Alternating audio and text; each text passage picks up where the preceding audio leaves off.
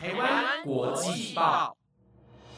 ，The Taiwan Times 制作播出，值得您关注的国际新闻节目。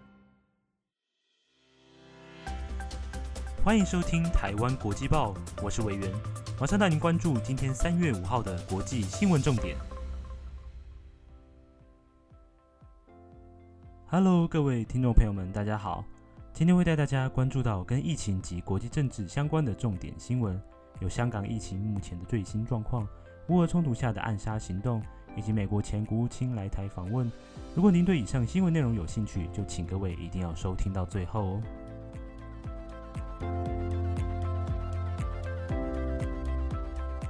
第一则新闻要带您了解到香港疫情的状况。这几天有持续为您追踪香港的疫情现况。自从年假前后爆发第五波疫情感染风波，香港的确诊及死亡人数从原本零星几人，逐渐爆发成长为单日确诊人数高达几千甚至几万人。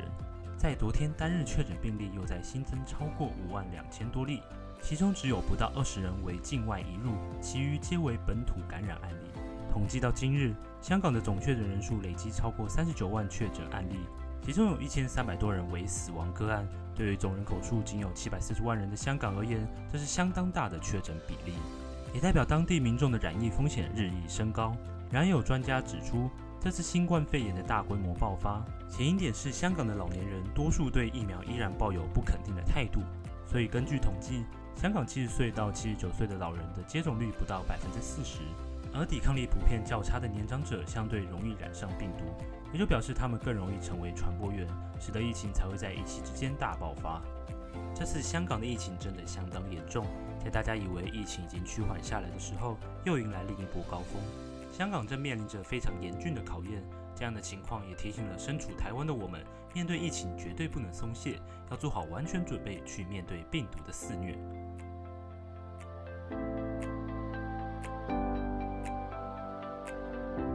接下来第二则新闻带您持续追踪乌俄冲突。乌克兰与俄罗斯的状态依然紧张。俄罗斯开始入侵乌克兰的行动到今天已经第八天了。根据乌克兰总统府顾问波多利亚科表示，与莫斯科当局的两轮谈判共同只得出一个结论，那就是双方同意开辟人道走廊来撤离平民百姓。然而，乌克兰的最终目的是希望能停止战争。在这延烧了一个多礼拜的战事中，除了地表上的炮火猛烈之外，在暗地里更有许多的暗杀行动在进行着。根据英国《泰晤士报》报道，乌克兰总统泽伦斯基在这一个礼拜的时间就逃过了三次的暗杀行动，似乎因为在俄罗斯联邦安全局有反对战争的官员将暗杀行动的机密告诉了泽伦斯基的安全团队该如何应对，才让泽伦斯基得以逃过死亡威胁。派出的杀手多属于克里姆林宫所扶持的佣兵组织及车臣的特种部队，但在靠近泽伦斯基前就被乌克兰警备小组在基辅郊外被歼灭。随后，莫斯科当局也公开承认有下达暗杀命令，同时也认为乌克兰的安全单位能如此精准地预测暗杀行动，肯定是因为有人将情资泄露给乌克兰军方，才会导致好几次的刺杀行动失败。在这周末也将继续展开乌俄双方的第三次会谈，希望能让战事越来越缓和，并寻找共识，让战争得以停止。因为持续的战争对双方都只会是没意义的资源消耗。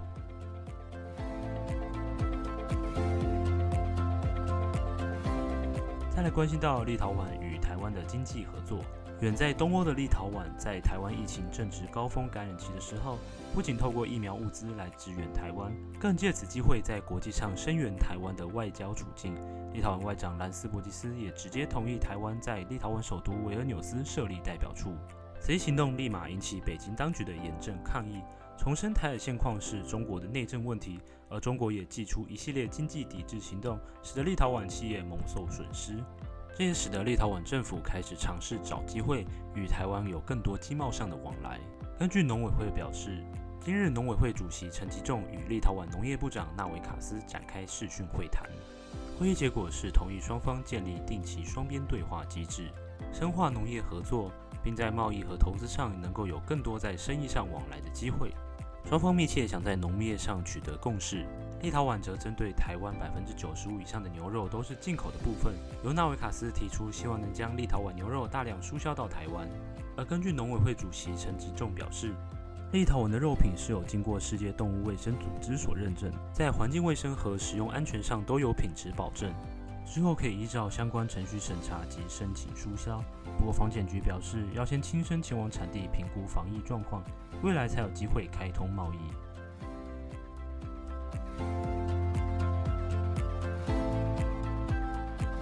第四则新闻来了解一下美国前国务卿访台的过程。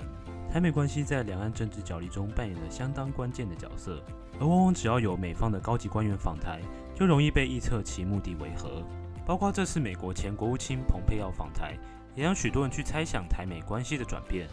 蔡英文总统本月三号在总统府接见蓬佩奥，并颁发特种大绶锦星勋章，以感谢其对台美关系的助长及稳定。然而，蓬佩奥在公开演说中表示，现在国际局势没有很稳定。如果一直认为自由是很轻松就能得来的话，我们将会不懂得珍惜现在所拥有的生活。每个人都有权利去维护自身及群体的自由不被侵犯。这一番言论也加深了蓬佩奥青台的形象。蓬佩奥在昨日深夜甚至在社群媒体上发文，呼吁美国政府应该早点做该做的措施。那便是公开承认与台湾的外交关系是建立在自由及主权之上，不应该受制于其他政治因素。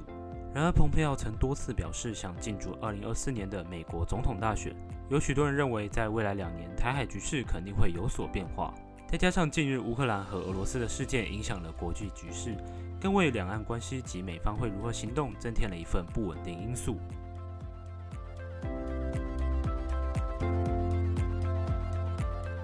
最后带您看到北韩的挑衅举动。这一两个月的国际大事都被乌克兰和俄罗斯的冲突给洗版，但过去一直习惯用试射飞弹来吸引媒体版面的北韩，也没放过这次的机会。在今日上午，南韩联合参谋总部用雷达发现北韩朝东部海域投射不明飞行物，经军方分析过后表示，确定是一枚中程弹道飞弹。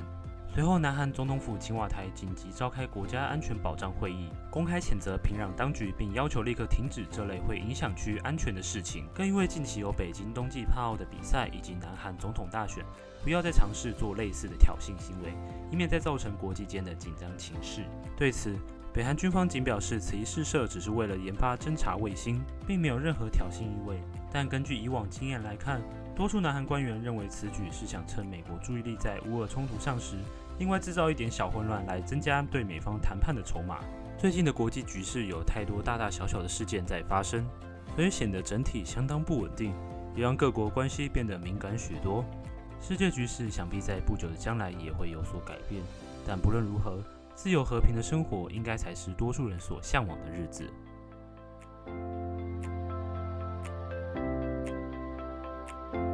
以上就是今天的国际报。本节目由 The Taiwan Times 制作播出。如果喜欢我们的节目内容，请一定听完后要按下关注，也别忘了要留下你的五星评价，以及追踪我们台湾国际报的 IG 哦。最近在调整自己播报时的方式，也做了很多次练习，真的很想要将更好内容呈现给大家。也希望今天内容大家还喜欢。如果有什么建议和回馈，都欢迎到 Apple Podcast 上留言跟我说。我是魏源，下周我们再会哦，拜拜。